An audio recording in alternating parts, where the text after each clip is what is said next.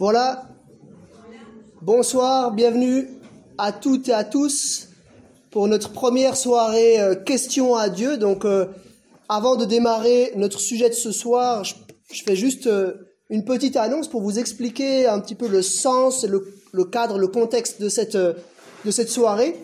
Si vous êtes là, vous avez peut-être vu, soit sur WhatsApp ou sur Facebook, ou bien vous avez peut-être eu en, main propre ce, ce petit flyer. Donc on organise un cycle de trois conférences euh, sur trois thématiques. Comment on a défini les thématiques? En fait, depuis le mois de septembre jusqu'au mois de novembre à peu près, on est allé poser, poser une question à des personnes de nos entourages ou à des personnes qu'on rencontrait dans la rue. On leur a demandé si tu avais l'occasion de poser une question à Dieu, quelle question tu lui poserais? Et puis alors on a obtenu un certain nombre de réponses dans des registres euh, un petit peu différents, euh, des, des, domaines qui supplantaient tous les autres, des domaines qui revenaient très fréquemment, euh, d'autres moins fréquemment. Mais on a essayé à partir de toutes les réponses qu'on a obtenues de, de, de, sélectionner trois thèmes pour vous proposer trois soirées sur des questions que les gens se posent. Le but c'est vraiment de, de partir des gens pour répondre à des, de réelles questions que les gens se posent. Et on va essayer de donner euh, des perspectives bibliques sur euh, donc trois thèmes. Ce soir, on va parler de, de ce premier thème, hein, science et foi, inconciliables ou complémentaires. Dans deux semaines, ce sera le samedi 25 janvier, aussi à 20h, on aura une conférence avec euh, un autre orateur qui, euh, qui, a été militaire de carrière pendant, pendant quelques années et qui va nous parler de pourquoi la guerre. Quel est le, qu'est-ce qui, pour quelles raisons y a-t-il des guerres dans le monde? Et puis, deux semaines plus tard encore, toujours le samedi soir à 20h, ce sera le 8 février, euh, la troisième conférence, ce sera Pourquoi est-ce que je souffre? Là, c'est un autre pasteur qui viendra, qui a étudié la question euh, de manière plus spécifique avec son Église et qui va venir nous parler un petit peu de ce thème Pourquoi est-ce que je souffre? C'est ce dernier thème, c'est sans doute celui qui, a été le plus demandé, le plus posé. Beaucoup, beaucoup de personnes se posaient cette question pourquoi est-ce que je souffre? Si vous voulez toutes les dates, il y a des flyers derrière sur le, sur le comptoir qui est au fond là, donc vous pouvez prendre euh, un flyer comme ça. Si vous voulez inviter des personnes, vous pouvez aussi bien sûr inviter des personnes sans aucun problème. Ce soir, ce sera moi, donc l'orateur, le thème science et foi inconciliables ou complémentaires. Je vais me présenter dans, dans une minute, mais avant, j'aimerais euh, expliquer le, un peu le, le, but de cet exposé. Peut-être que vous êtes venu ici avec euh, l'idée d'écouter une conférence scientifique, mais ce ne sera pas le cas. Le but, c'est pas d'apporter de, simplement un point de vue scientifique. Le but, c'est plutôt de, de réfléchir euh, à la manière dont on appréhende la connaissance. Comment est-ce qu'on acquiert des connaissances? De quelle manière on peut, euh, on peut savoir ce qui est juste, ce qui est vrai? Dans, en particulier, ces deux grands domaines de la pensée que sont la foi d'un côté et puis euh, les sciences de l'autre côté. Donc voilà, c'est plutôt de la réflexion sur la connaissance que de la réflexion sur la science elle-même. Je vais donner quelques petits exemples hein, dans, dans, le, dans des domaines scientifiques divers, mais disons, euh, fondamentalement, c'est plutôt euh, une réflexion sur la connaissance et sur comment on détermine ce qu'est la vérité. Voilà le menu de ce soir. Euh, quelques points. Je vais d'abord commencer par donner un mot de témoignage personnel pour me présenter, pour savoir un petit peu, pour que vous vous rendiez compte de quel arrière-plan, sur quel arrière-plan je me situe. On va parler un tout petit peu des origines du débat. Il y a un débat, hein, vous l'ignorez pas, entre la science et la foi. C'est un débat qui dure depuis déjà pas mal de générations. Euh, donc on va parler un petit peu de ça. Ensuite, les trois premiers points, c'est un petit peu l'introduction. On aura euh, cinq, on verra cinq fausses idées qu'on se fait quand on, parle de ces deux grands domaines de la pensée que sont la science et la foi.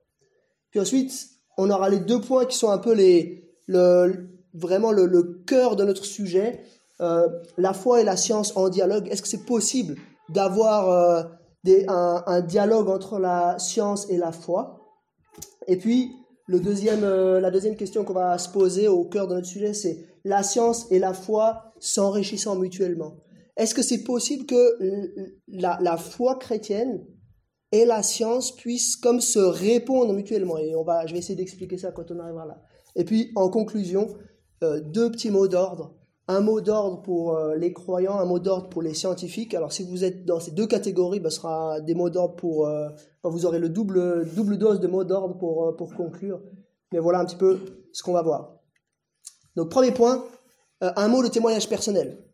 Donc, moi, je m'appelle Jonathan Meyer, je suis le, le, pasteur de cette église. Et c'est utile que vous sachiez un petit peu quel est mon parcours, comme ça vous pourrez comprendre un petit peu euh, d'où vient cette réflexion sur la science et la foi. J'aimerais vous partager, c'est quelque chose que j'ai vécu quand j'avais 14 ans. Quand j'avais 14 ans, j'ai découvert deux choses dont euh, je suis un peu, euh, en quelque sorte, tombé amoureux. ces deux choses, c'est premièrement la physique. J'ai beaucoup aimé la physique. Depuis, depuis que j'ai 14 ans, j'ai eu comme un flash euh, où j'ai aimé ce domaine de la connaissance particulier. Euh, C'était un prof que j'avais euh, à cette époque-là qui m'a qui m'a qui m'a qui a déclenché ça. Ça m'a poussé à faire des études dans ce domaine-là. J'ai étudié à l'école d'ingénieurs de Genève la physique, en particulier la physique nucléaire.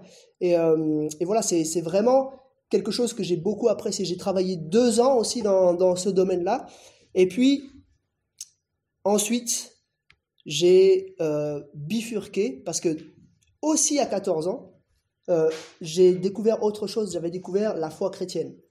J'avais découvert Jésus-Christ. J'avais découvert comment être sauvé pour l'éternité. Et euh, ça, ça a été aussi un, comme un, voilà, un, coup de foudre, on pourrait dire ça comme ça. j'ai découvert le message de la Bible avec un de mes amis, un de mes camarades d'école. et puis j'ai compris ce message, j'ai adhéré à ce message euh, et, ça a transformé ma vie. Alors, par la suite, donc, après avoir travaillé deux ans comme ingénieur en physique, j'ai eu l'occasion d'étudier la théologie pendant quatre ans. Et, euh, voilà, donc j'ai un peu ces, deux intérêts euh, forts. Aujourd'hui, je, lis encore de la physique, pas, de la physique de haut niveau, mais c'est un, domaine qui m'intéresse beaucoup. Et du coup, j'apprécie de lire quelques livres de physique chaque année. Pour vous dire que je suis je suis non, je suis pas un, un physicien.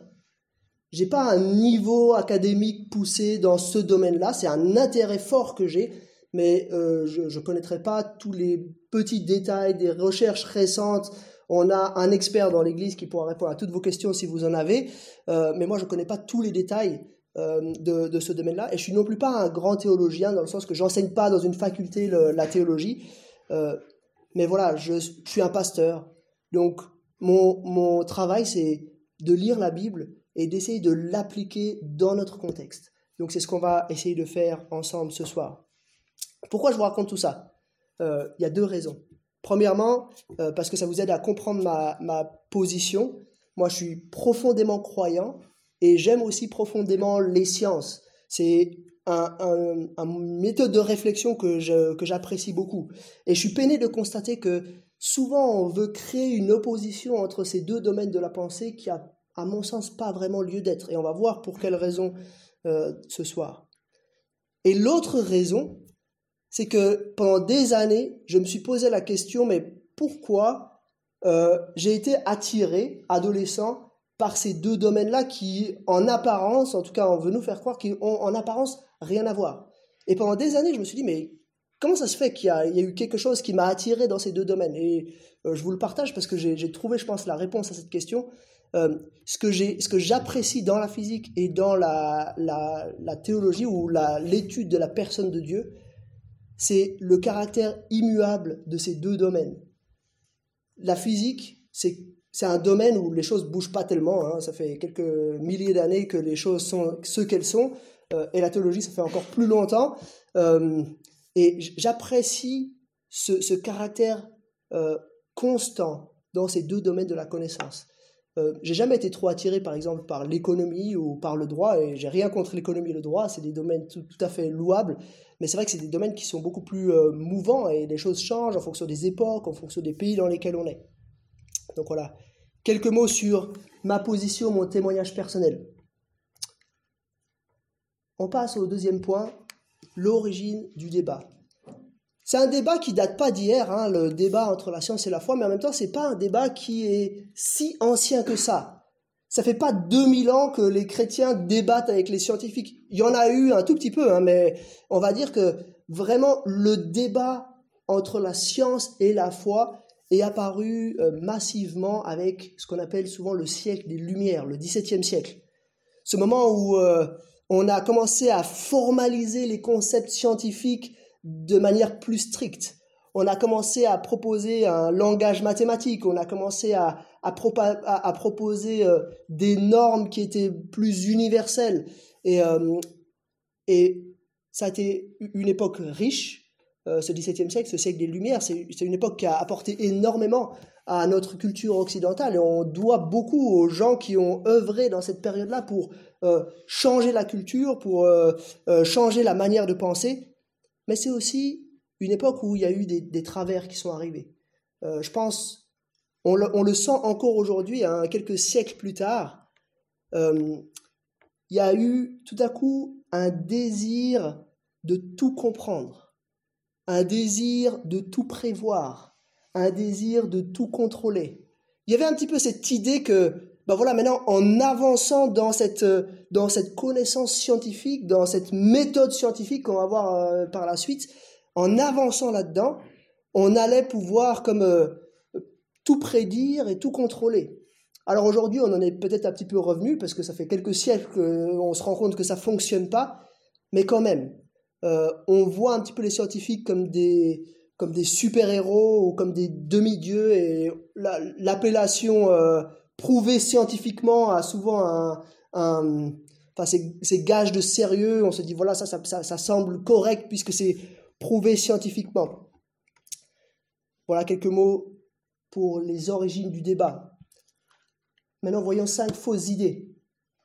Cinq fausses idées sur la science et la foi et l'interaction entre la science et la foi, avant d'entrer toujours dans, dans le cœur de notre sujet. Première fausse idée, la science n'a pas d'a priori. Je ne sais pas si vous connaissez un petit peu la méthode scientifique, mais j'aimerais euh, vous la, vous la montrer, enfin vous l'expliquer euh, maintenant. La méthode scientifique qui a été développée au siècle des Lumières et qui est encore euh, celle qu'on utilise aujourd'hui. Alors bien sûr, il y a des gens qui écrivent des livres entiers sur la méthode scientifique en tant que telle. Nous, on va pas aller jusque-là, mais simplement de manière très très schématique, j'aimerais vous expliquer de quelle manière les sciences engrangent-elles de la connaissance? Comment est-ce qu'elles déterminent ce qui est vrai? Grosso modo, il y a quatre étapes pour arriver à, créer de la connaissance. La première étape, et on peut dire ça c'est un peu le socle, c'est l'observation. On observe quelque chose dans notre monde, on observe, euh, ça peut être n'importe quel objet, ça peut être un arbre, ça peut être un animal, ça peut être une population, ça peut être euh, le comportement humain, ça peut être un atome ou que sais-je. On observe quelque chose qui appartient à notre réalité. Et de ces observations, on va tirer une deuxième étape. La deuxième étape, ça va être euh, d'essayer de déterminer un système sur la base de ces observations, un système ou une théorie. C'est souvent dans cette étape-là qu'on va parler en langage mathématique pour essayer de justement simplifier la réalité pour euh, pouvoir après la manipuler, enfin manipuler en tout cas euh, les, choses afin de les prévoir par la suite. Donc une fois qu'on a euh, fait des observations, on systématise ces observations. Troisième étape, on va prédire des choses qui pourront se passer.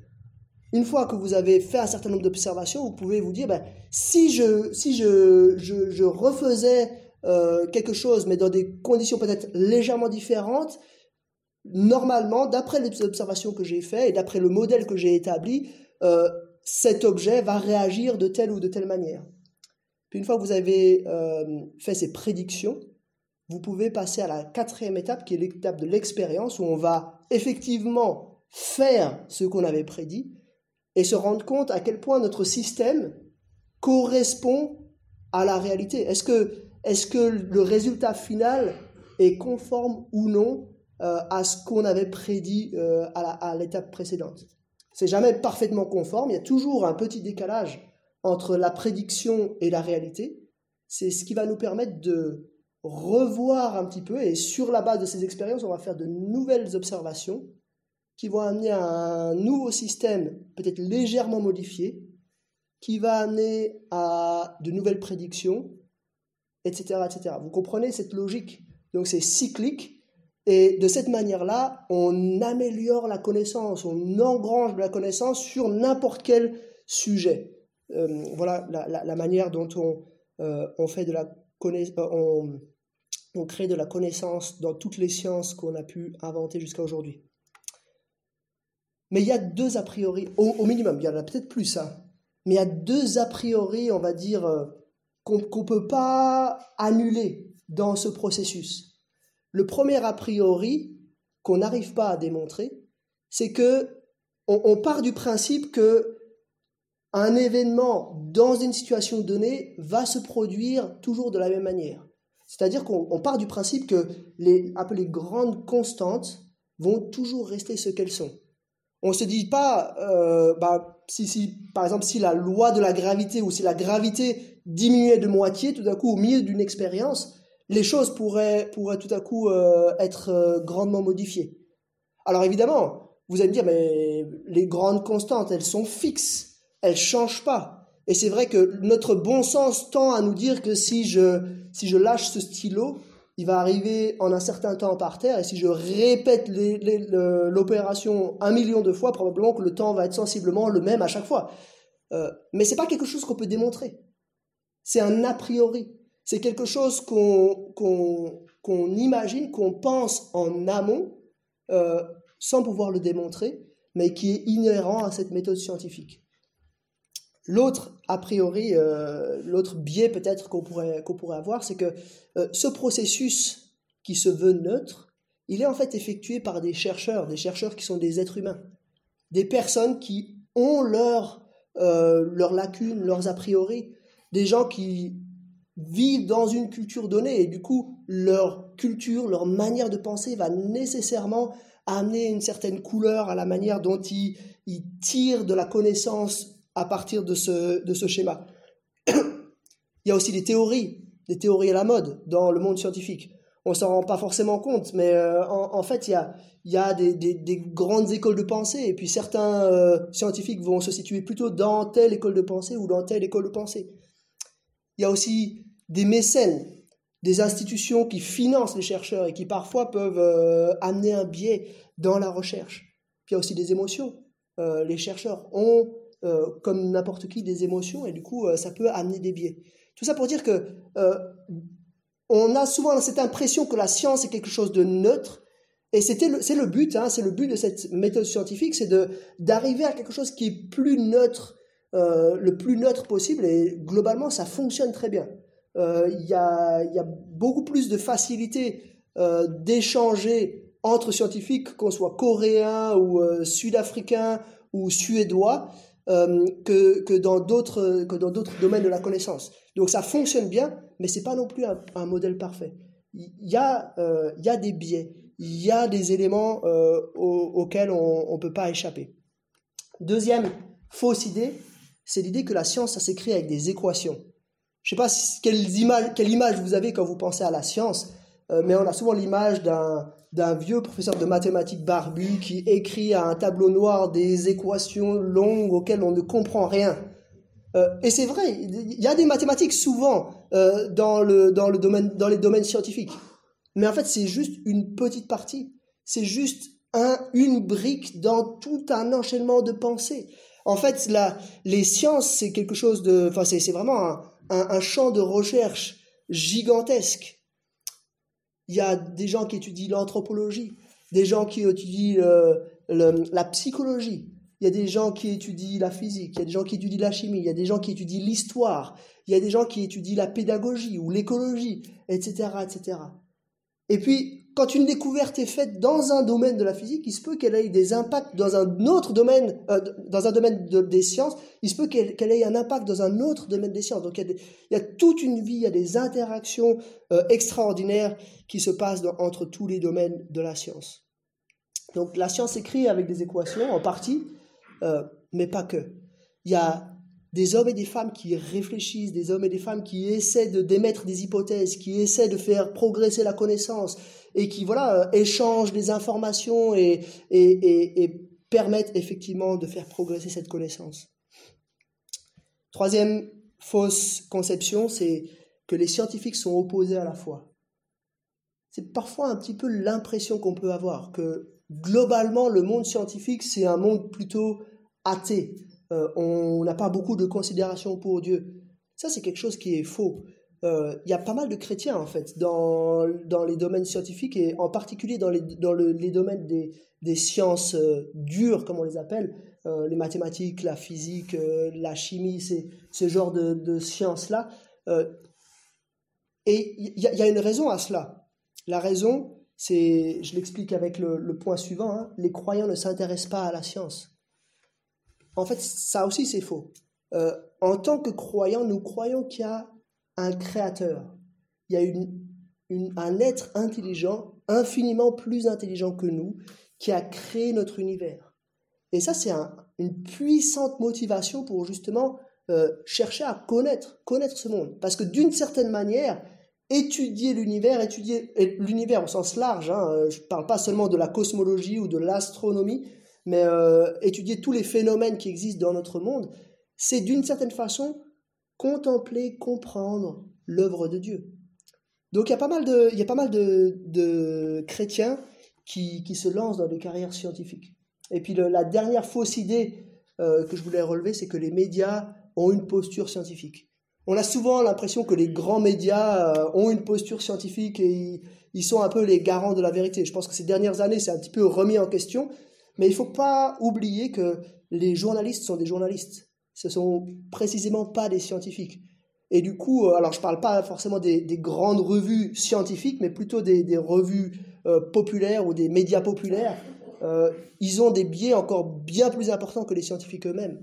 Ils ont des préférences. Ils vont taire certains domaines, et ils vont mettre en avant certains domaines. et du coup, on a accès à une information vulgarisée, simplifiée, mais souvent qui est pleine, pleine, pleine d'a priori. Si vous consultez Wikipédia ou si vous consultez des vidéos sur, euh, euh, sur YouTube ou, que sais-je, vous, allez voir des affirmations incroyables qui sont données avec un aplomb sans faille, alors que probablement que des, des scientifiques honnêtes seraient beaucoup plus humbles que ça parce que parce qu'ils savent qu'il y a beaucoup de choses qu'on ignore et qu'il y a euh, tellement de tellement de, données qu'il faudrait encore rassembler pour euh, arriver à la vérité. Donc voilà, cinq fausses idées. On arrive maintenant au cœur de notre sujet. La science et la foi en dialogue.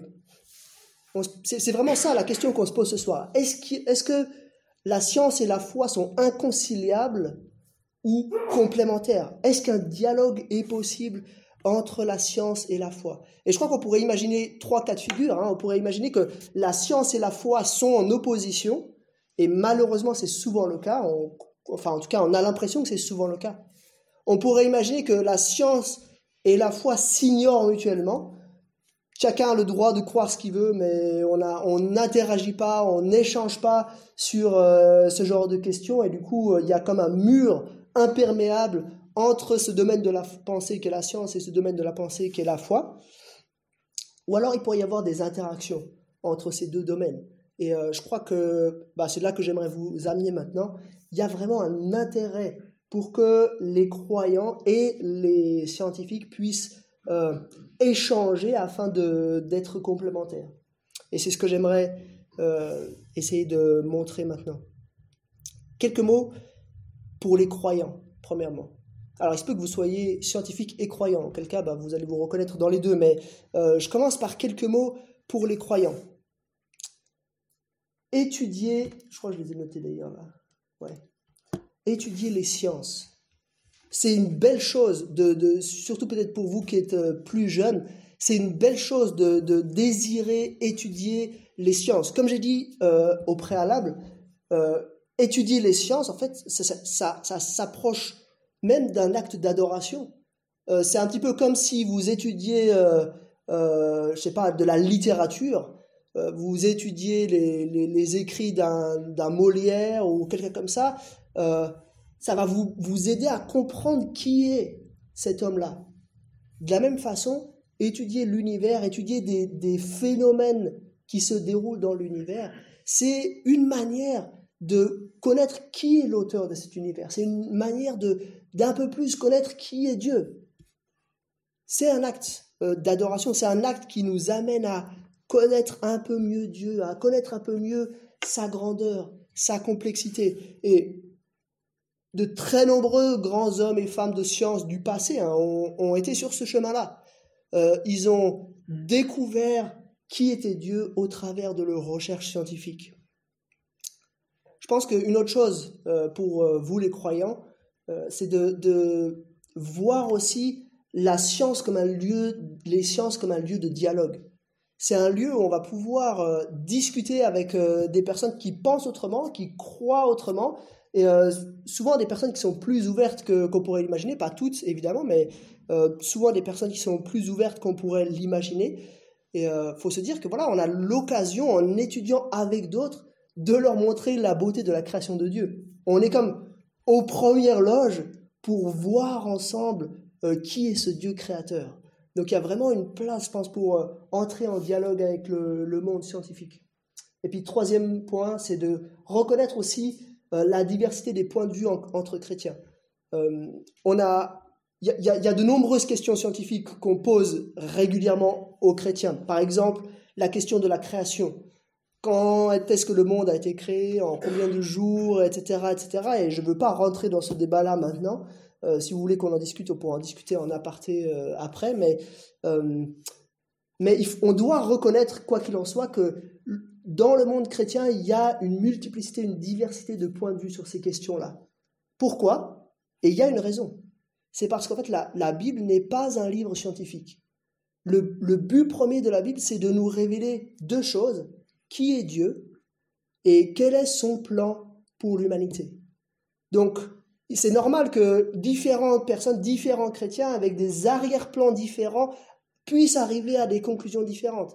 Et du coup, je pense que c'est n'est pas la peine de, de, de, s'acharner sur une, une de, ces, de ces manières de voir. On peut avoir ses convictions, et je pense que c'est important d'avoir ses convictions, mais disons, euh, on doit reconnaître qu'il existe une diversité de points de vue euh, parmi les chrétiens. Et puis maintenant, pour les scientifiques. Pour les scientifiques, je crois que si vous êtes chrétien et scientifique, ça s'adresse à vous, mais si vous êtes chrétien, si vous n'êtes pas chrétien et scientifique, ça s'adresse aussi à vous. Je crois que la première chose, c'est d'être humble. Quand on étudie la science, on étudie en fait, enfin, n'importe quel domaine scientifique, on étudie en fait l'univers. On étudie un monde infiniment complexe sur lequel on a encore tellement de, de, il y a tellement de choses qu'on ne connaît pas.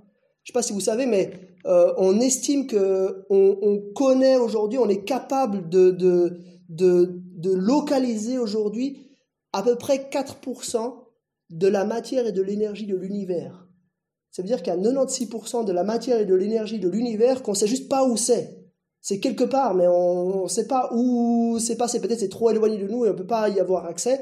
Ou alors peut-être ça se cache dans d'autres dimensions ou que sais-je, mais, mais on n'y a pas accès.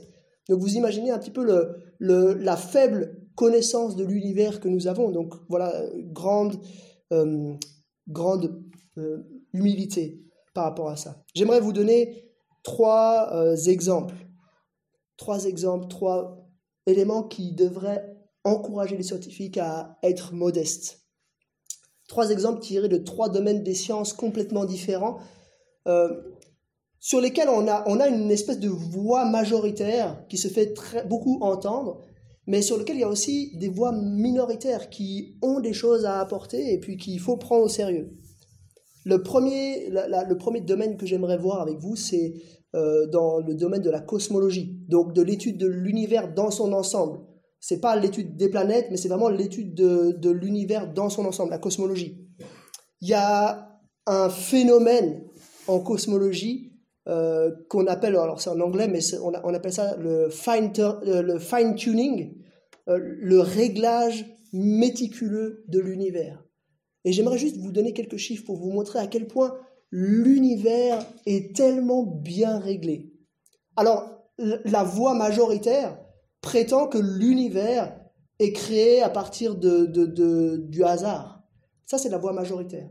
Mais il y a une voix minoritaire qui a des arguments et qui doit être écoutée, qui doit pousser à l'humilité, qui dit, mais il y a une intelligence là derrière. Je vous donne juste trois chiffres par rapport à ça. Il y en a, il y en a des dizaines. Si vous regardez euh, sur des sites spécialisés, vous verrez qu'il y en a beaucoup. Euh, mais juste quelques, quelques chiffres euh, qui donnent un petit peu le vertige. Le premier, c'est le rapport, enfin il y, a une constante qui s'appelle la constante de Hoyle, qui est le rapport entre la force gravitationnelle et la force électromagnétique. Si vous faites le rapport entre ces deux nombres, vous obtenez un chiffre. Et en fait, de ce chiffre dépend un phénomène qui se passe dans les étoiles, qui est la, une réaction nucléaire qui produit le carbone qu'il y a dans l'univers en grande quantité. Et le fait qu'il y a du carbone en grande quantité dans l'univers a permis l'apparition de la vie. Vous comprenez? Maintenant, si on change un tout petit peu cette constante, il y aura beaucoup moins ou beaucoup plus de carbone qui vont être produits, et du coup la vie sera plus euh, possible. En tout cas, la vie euh, telle qu'on la connaît, sous la forme euh, sur laquelle on la connaît, serait totalement impossible. Et j'aimerais vous dire, il y a, un, mathématicien, un statisticien qui a essayé de quantifier la, probabilité que ce chiffre-là soit précisément ce qu'il est. il, il, il peut pratiquement pas bouger. S'il bougeait d'un milliardième de milliardième euh, en plus ou au moins, ce chiffre, on la, vie aurait jamais pu apparaître. Donc la probabilité, c'est de une, une probabilité sur 10 puissance 40. Alors comme ça, ça ne vous dit pas grand-chose. 10 puissance 40, vous dites, bon, euh, je ne sais pas trop ce que ça représente. Alors j'ai lu quelque part, j'ai pas fait le calcul euh, moi-même, mais ça, ça représente ceci. 1 sur 10 puissance 40, ça représente ceci. Vous couvrez la Terre avec des pièces de 50 centimes et vous faites des piles jusqu'à la Lune et vous peignez une de ces pièces en rouge. Si vous piochez cette pièce-là, vous aurez eu la chance sur 10 puissance 40 de l'avoir. Donc vous comprenez cette idée de fine-tuning, c'est cette idée que ça semble aberrant de penser que juste l'univers a pu apparaître comme ça au hasard. Il avait, il avait autant de pièces de, chance que de pièces de monnaie dans lune, enfin, entre la Terre et la Lune pour, euh, pour tomber sur autre chose. Et il est tombé sur euh, cette constante-là précisément qui a rendu la vie possible. Une autre, un autre chiffre. On va, on va aller crescendo, hein, encore plus fort. Ça, ça s'appelle la constante de Hubble c'est toujours dans la cosmologie. Hein. L'univers, je ne sais pas si vous savez, mais on a remarqué hein, depuis déjà euh, quelques décennies, je pense, que l'univers, il s'étend. Les, galaxies, elles s'éloignent les unes des autres. Et on a déterminé, enfin c'est un, astrophysicien qui s'appelle Hubble, Hubble qui, a, qui a déterminé ça, il a déterminé une constante qui permet de qualifier la vitesse avec laquelle euh, l'univers s'étend. Alors ne me demandez pas les détails, mais quoi qu'il en soit, il y a cette constante-là qui existe. Et là aussi, il y a un mathématicien, un statisticien qui a évalué le, le, la probabilité que cela soit rendu possible. Parce que qu'est-ce qui se passe? Si l'univers s'était pas euh, s'éloignait pas assez vite, en fait, ce qui se passerait, c'est que les, galaxies s'attireraient les unes les autres, et du coup, bah, ça, toute la matière se concentrerait en un seul, en un seul point de l'univers. Vous comprenez le problème? Puis maintenant, si ce chiffre était un tout petit peu trop, puis que l'univers se, se, répandait un tout petit peu trop vite, ça disloquerait carrément les galaxies parce qu'il y aurait trop d'énergie, et puis ça rendrait euh, toute vie aussi impossible. Là, on est encore plus qu'avec la constante précédente. On a calculé qu'il y avait une chance sur 10 puissance 55. Là, on était à 10 puissance 40. Maintenant, on est, on est un ordre de grandeur 15 fois plus, plus élevé. Donc, c'est un million de milliards non, un millier de milliards fois plus, fois moins de chances, en fait, qu'on arrive à une valeur pareille. Troisième euh, exemple que je vous donne, euh, là, c'est, un monsieur qui s'appelle euh, Roger Penrose qui a, qui a calculé ça. C'est une notion qui s'appelle l'entropie. L'entropie, c'est le, le, le désordre, le, la quantité un petit peu de désordre, mais c'est dans la matière elle-même de l'univers. Et en fait, il, a fallu, me demandez pas là non plus tous les détails, mais il a fallu pour que l'univers existe un degré d'ordre extrêmement élevé. Et cet homme-là, Roger Penrose, il a calculé que là, c'était carrément euh, une chance pour arriver à un tel, une telle, un tel ordre pour permettre à l'univers d'exister. Il y avait une chance sur 10 puissance 123. Encore un chiffre. Là, on est dans des chiffres, on s'en rend pas compte parce que c'est vite dit, dire 123, bon, ok. Euh, mais en fait, on est dans des chiffres qui sont complètement aberrants. Enfin, c'est complètement fou. Juste pour vous donner là aussi un ordre de grandeur, on estime qu'il y a à peu près dans l'univers 10 puissance 80 particules fondamentales. Donc là, on est donc dans l'univers, quelque part, vous peignez un atome en rouge ou euh, une particule fondamentale en rouge, et il faut que dans l'univers, au hasard, on attrape cette particule-là pour que l'univers puisse, euh, puisse voir le jour.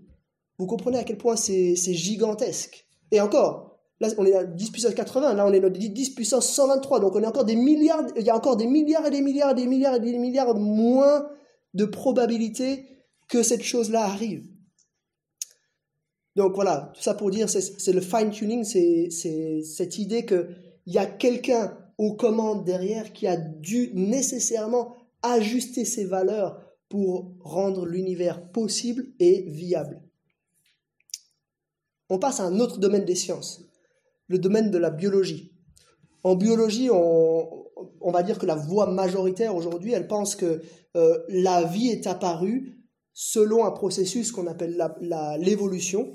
Euh, tout d'abord, c'est des molécules qui se sont rencontrées et qui, ont, qui se sont combinées de manière hasardeuse, de telle sorte qu'elles ont donné naissance, enfin qu'elles ont euh, créé des molécules de plus en plus complexes jusqu'à créer des protéines et puis ensuite euh, ben, des, cellules vivantes et puis ces cellules se sont combinées les unes avec les autres pour donner des, organismes qui ensuite ont évolué jusqu'à donner des, êtres humains, des, oiseaux, des chats et toutes ces choses-là. Ça, c'est la voie majoritaire. Mais il y a plusieurs voies minoritaires qu'on écoute moins mais qui existent et qui sont à prendre avec sérieux. Une de ces voies minoritaires, c'est, on l'appelle comme ça, on appelle ça l'intelligent design, le dessin intelligent. C'est cette idée qu'il y a un degré de complexité minimum dans la vie qui ne peut pas être le fruit de combinaisons hasardeuses. L'intelligent design, donc là aussi, c'est des, concepts assez complexes en, biologie. C'est des gens qui étudient, le, souvent c'est au niveau cellulaire, puis ils se rendent compte qu'il y a des mécanismes au niveau cellulaire qui ne peuvent pas, enfin, il y a nécessairement des sauts de mutation euh, qui doivent être le fruit d'une intelligence. Alors, en général, euh, les gens qui étudient euh, cette question de l'intelligent design, ils, sont, ils restent au niveau cellulaire, ils parlent plutôt au niveau cellulaire. Mais comme j'y connais rien, je vous donne un exemple plutôt au niveau des organismes, à notre échelle à nous, comme ça sera peut-être plus parlant. Dans la théorie classique de l'évolution, les êtres terrestres ont donné naissance à des êtres volants. Comment ça se passe? En fait, il y a, une génération, il y, a des mutations aléatoires qui se passent dans toutes les espèces. Et ça, c'est vrai, hein. on, l'observe, il y, a des, mutations, euh, qui, des mini-mutations qui se passent au sein des espèces, ça c'est, ça le cas. Mais comment ça se passe selon la théorie de l'évolution? Eh bien, ça, se passe de la manière suivante. Euh, si une, mini, une micro-évolution est favorable, alors cette lignée qui aura, qui aura cette, petite mutation va persister parce qu'elle va devenir euh, supérieure à d'autres lignées, et puis du coup, ça va donner naissance peut-être à une nouvelle espèce. Alors que si cette mini-mutation, elle, défavorise cette lignée-là, bah naturellement, cette lignée, en fait, elle va finir par s'éteindre après X générations, parce que les membres de cette lignée-là seront défavorisés par rapport aux autres. On comprend bien que un animal terrestre devient un oiseau, parce que c'est un avantage certain. Euh, si vous pouvez voler, euh, c'est quand même euh, plus facile d'échapper au guépard ou que sais-je, n'est-ce pas? Mais maintenant, comment est-ce que ça, a pu voir le jour dans le temps? Ça veut dire qu'il y a eu un animal terrestre, qui a eu un omoplate qui a commencé à s'allonger petit à petit. Et puis cet homoplate devait être théoriquement avantageux pour que cette lignée-là puisse continuer. Mais un homoplate un peu plus long qui ne sert à rien, c'est pas c'est pas très avantageux. Donc euh, théoriquement, selon la théorie de l'évolution, cette lignée-là aurait dû s'arrêter. Or, cette lignée-là a continué jusqu'à donner naissance euh, à des animaux volants. Et c'est là que la théorie de l'intelligent design est intéressante parce qu'elle dit, ben non, il y a nécessairement quelque chose qui a poussé ce changement pour donner naissance à des êtres volants. Il y a quelqu'un qui a, quelqu'un quoi, ou qui, quelque chose, un être pensant derrière tout cela, qui a réfléchi et qui a permis que les espèces soient aussi différentes que cela aujourd'hui. Alors, je ne veux pas trahir la pensée de l'intelligent design, comme j'ai dit, euh, ça se passe plutôt au niveau cellulaire. Ils, regardent des mini-fonctionnements sur certaines cellules et ils se rendent compte. Mais si vous transposez ce que je vous ai montré entre les animaux terrestres et les animaux euh, volants, au niveau cellulaire, en gros, c'est ça euh, la pensée de, de, ces gens qui, sont, qui promotent l'intelligent design. De nouveau, le but, c'est pas de dire que la théorie de l'évolution, c'est n'importe quoi. Il y a des gens qui réfléchissent, il y a des gens qui, qui étudient ces questions-là avec beaucoup de sérieux. Euh, on peut pas juste. Le but, c'est pas de mettre ça à la poubelle comme ça, mais c'est de dire il y a des voix minoritaires. Il y a des voix qui, qui pensent qu'il y a quelqu'un qui a fait ces choses-là, qui a réfléchi à ces choses-là. Euh, et dans, ces deux domaines, dans le fine-tuning et dans le, le domaine de l'intelligent design, il y a des gens qui sont chrétiens, mais il y a aussi des gens qui sont non chrétiens. Des gens qui, qui sont des chercheurs, puis qui disent, mais c'est pas possible. Il y, a, il y a tellement peu de chances que ce genre de phénomène arrive, c'est statistiquement si impossible qu'il y a nécessairement quelqu'un qui a réfléchi à ces choses-là en amont. Je vous donne un troisième exemple tiré d'un domaine encore tout à fait différent euh, des sciences, c'est le domaine de l'histoire. Euh, comment on étudie l'histoire? Comment les chercheurs d'aujourd'hui étudient l'histoire? Des fois, on n'a pas trop l'impression que la science, euh, l'histoire, c'est une science, et pourtant c'est le cas. Hein. L'histoire est clairement une science, avec ses codes, avec ses, manières de faire. comment est-ce qu'on fait de l'histoire? On essaye de, de collecter des sources, principalement enfin, quand on, on part dans l'histoire un peu ancienne, principalement des écrits ou des objets qui appartiennent à une certaine période donnée. Et puis, à partir de ces sources, en cumulant ces sources, on va essayer de les qualifier. On va essayer de voir quelles sont les sources les plus fiables, quelles sont les sources qui nous renseignent le mieux. Et puis, sur cette base-là, on va accumuler, on va acquérir des connaissances sur une période, une région donnée, euh, où euh, l'humanité a pu vivre et se développer. La voix majoritaire, qu'est-ce qu'elle dit en histoire par rapport à nous, chrétiens? La voix majoritaire, elle a tendance à dire que les écrits bibliques, en particulier les évangiles, euh, peuvent pas être fiables. Pourquoi? Parce qu'ils relatent des faits impossibles à comprendre, des faits extraordinaires des miracles en particulier. Mais là aussi, il y a des voix minoritaires. Et là aussi, il y a des chrétiens et des non-chrétiens, des gens qui étudient l'histoire, des gens qui étudient la théologie, qui, étudient les documents euh, du Nouveau Testament ou de l'Ancien Testament, et qui se disent, mais comment on fait de l'histoire? On regarde les sources, on essaye de caractériser leur fiabilité. Et puis ces gens-là se disent, mais on a des documents d'une fiabilité exceptionnelle on a un nombre de manuscrits extrêmement anciens, euh, absolument exceptionnels. On a souvent des témoins multiples, comme dans le cas des évangiles. On a quatre témoins qui ont écrit euh, l'histoire des évangiles. Euh, on a un nombre de choses remarquables. De quel droit est-ce qu'on peut dire ces choses-là peuvent pas être fiables parce qu'elles racontent des faits inexplicables? Donc il y a une voix minoritaire qui existe et qui, et qui dit cela, qui, qui, dans laquelle il y a des chrétiens et des non-chrétiens. En particulier récemment, hein, il y a, y a des, des, théologiens, même des théologiens non-chrétiens, qui rentrent dans cette voie-là et qui disent, mais ah, si on doit remettre en question les évangiles, on doit remettre, tous les, on doit remettre en question tous les écrits de l'Antiquité. Parce que aucun, aucun grand écrit dans l'Antiquité, que ce soit les grands écrits des, des philosophes grecs ou bien les, les, les, écrits des empereurs romains, etc., tous ces grands écrits sont bien moins, sont bien moins bien attestés que les écrits du Nouveau Testament.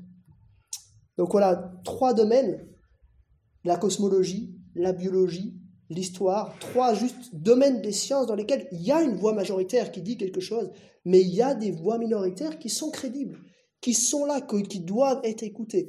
Et ça, ça doit nous pousser, ça doit pousser les scientifiques à une grande humilité. Il ne s'agit pas de dire que, que tout le travail qui a été fait, c'est n'importe quoi, par, cette voix majoritaire, c'est n'importe quoi.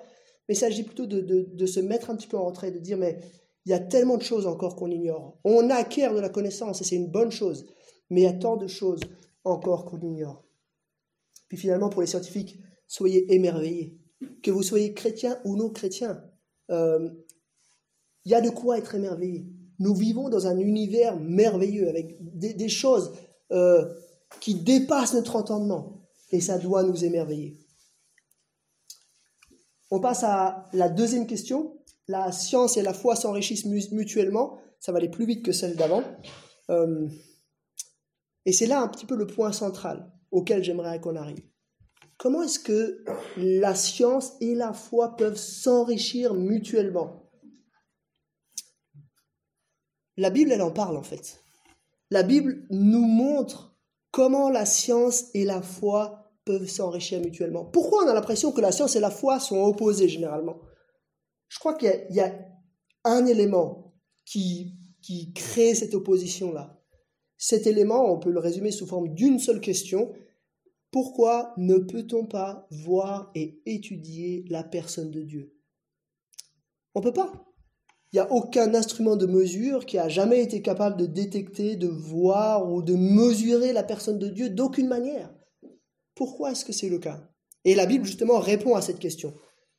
Et on, va, on va terminer un petit peu avec ce, point-là. Euh, la Bible, elle répond d'au moins deux manières à cette question.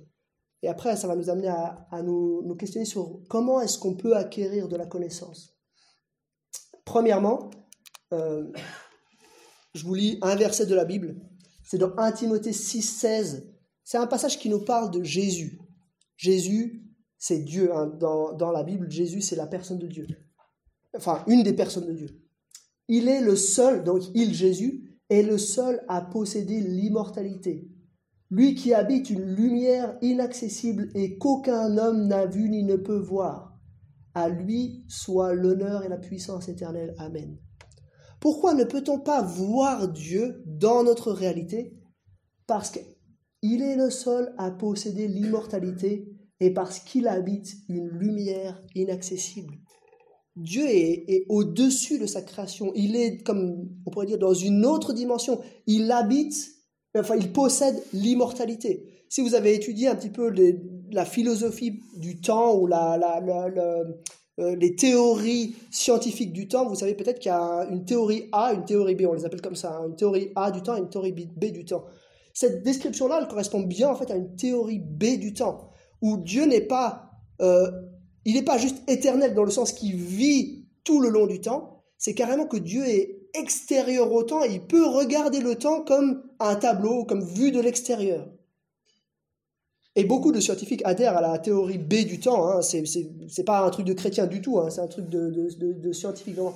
Et Dieu possède l'immortalité. Il est donc en dehors du temps. Donc il est complètement en dehors de notre réalité. On, comprend qu'on ne peut pas, on ne pourra jamais inventer un, instrument de mesure scientifique qui permettra d'attester de, la présence de Dieu. De plus, il habite une lumière inaccessible. C'est un peu comme s'il vivait dans la quatorzième dimension, ou que sais-je. Euh, on n'a pas de moyen d'entrer en contact avec lui pour la simple et bonne raison qu'il est Dieu. Il habite une gloire, une lumière inaccessible. Mais il y a une deuxième raison que la Bible donne à cela. Cette deuxième raison, elle est résumée dans cette petite phrase hein, qui se trouve dans une autre épître, dans une autre lettre du Nouveau Testament, Romains chapitre 3, verset 23. Tous ont péché et sont privés de la gloire de Dieu, c'est-à-dire de la présence de Dieu. On est en fait extrait de la présence de Dieu à cause d'une chose, c'est le mal. Et, et là, on voit que la science et la foi deviennent complémentaires, parce que la foi, la Bible, en fait, répond à la question pourquoi on ne peut pas mesurer la personne de Dieu dans notre réalité? Premièrement parce qu'il habite cette lumière inaccessible, il est dans euh, l'éternité, l'immortalité, euh, il possède l'immortalité, mais deuxièmement aussi parce que nous, nous sommes pécheurs. Lui, il est parfait. Il vit dans un, un, monde qui nous est fermé, parce que nous, nous ne sommes pas parfaits. Nous sommes mauvais, nous, nous, faisons le mal. Je crois que ça, c'est quelque chose qui n'est pas très difficile à, se rendre compte dans notre monde, parce qu'on est constamment victime et acteur du mal auteur du mal. Alors, ça nous pose des questions, ça. Hein. On se demande, mais euh, comment est-ce qu'alors on peut acquérir de la connaissance sur la personne de Dieu? Et là, euh, c'est un domaine, de nouveau un domaine des sciences, hein, mais ça s'appelle l'épistémologie. Euh, c'est la, la question, comment on acquiert de la connaissance sur un objet? En fait, la méthode scientifique permet d'acquérir de, la connaissance sur à peu près tout ce, qui, tout ce qui appartient à notre réalité. Mais la méthode scientifique peut assurément pas permettre d'accumuler ou d'acquérir de la connaissance sur quelque chose qui est en dehors de notre réalité, soit la personne de Dieu. Alors comment on peut acquérir de la connaissance sur la personne de Dieu? Il nous est inaccessible. Il est il, est d'une nature différente à notre réalité. De plus, euh, nous sommes pécheurs, donc il nous est inaccessible. C'est là qu'arrive la notion de révélation. Ce Dieu qui est d'une nature différente à notre réalité et qui est séparé de nous à cause du péché, il a choisi de se révéler à nous. Il a choisi de nous parler dans un langage et sous une forme qui nous était compréhensible. Lui avait la possibilité de le faire parce que lui, il est le parfait et nous sommes les imparfaits. Et il s'est révélé avec ce livre, la Bible, qui nous a donné. Et là, il y a, si vous voulez parler de science, il y a des, scientifiques dans le monde entier qui étudient ce livre. C'est le livre qui est le plus étudié de manière scientifique dans des facultés euh, dans, dans, le monde aujourd'hui.